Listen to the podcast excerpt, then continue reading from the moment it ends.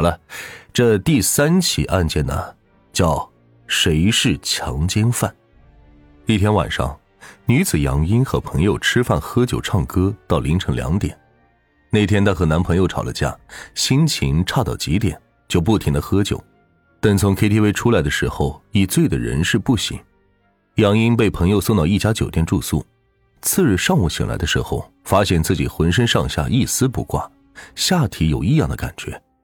杨英知晓男女之事，又仔细回忆了昨晚的情形，确定自己半夜遭人强奸了。当时她觉得这事很不光彩，又担心男友知道后会嫌弃她，就没有报警。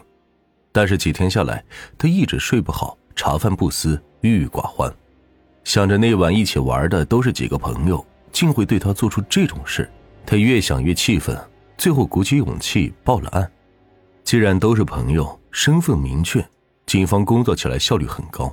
当天就传唤了相关人员，并获悉了杨英醉酒后所发生的事。他们把杨英送到酒店之后，有几个人就回家了，剩下的人到附近找了家茶楼打麻将。期间有江某、何某两名男子以关心杨英为由，拿着房卡进入过杨英的房间，同时。查看酒店走到监控的民警也看到了江某、何某进出房间的视频，且整个晚上只有他们两个人进去过。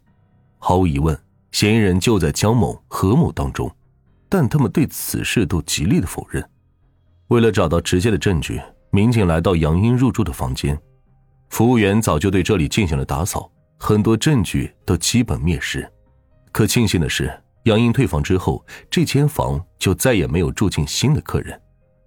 民警对房间展开了地毯式的搜索，每一处角落都不放过。经过二十多小时的奋战，终于在床尾支架上找到了一块很小的污渍。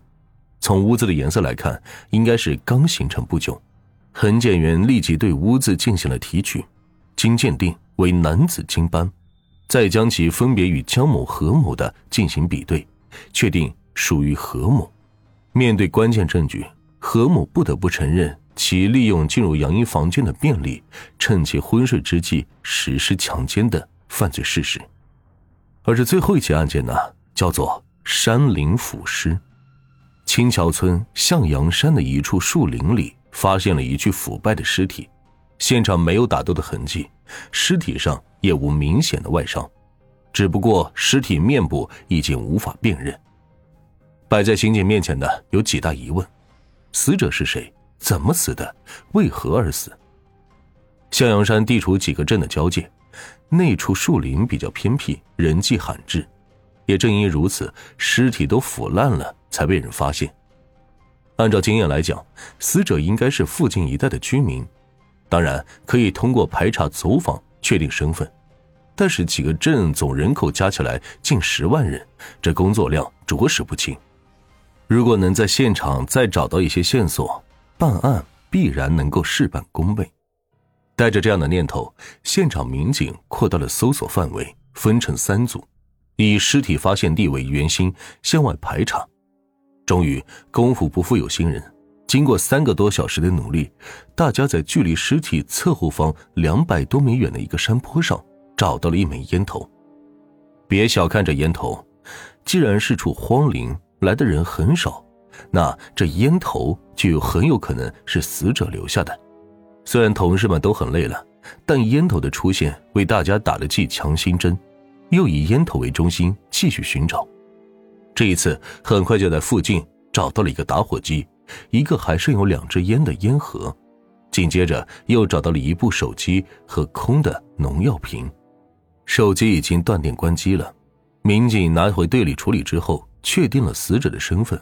是附近的一个村民，农药瓶中的残留物质经检测与死者体内农药成分一致。进一步走访得知，死者从小父母双亡，因家庭贫困，迟迟没有讨到媳妇儿，最终产生了悲观厌世的情绪，与自杀的行为结果相符。所以暖，月在本期的节目当中再次的警示大家：指纹、脚印、DNA 都是现代常用的刑侦手段。更是最直接有效的证据，尤其是建立在了违法人员数据库之后，很多悬案疑案的告破都是依靠了他们。世上没有真正的完美犯罪，细微之处见真章，我们总能从一些小细节处找到破案的关键所在，进而查明并逮捕真凶。所以，莫作恶，作恶必被捉。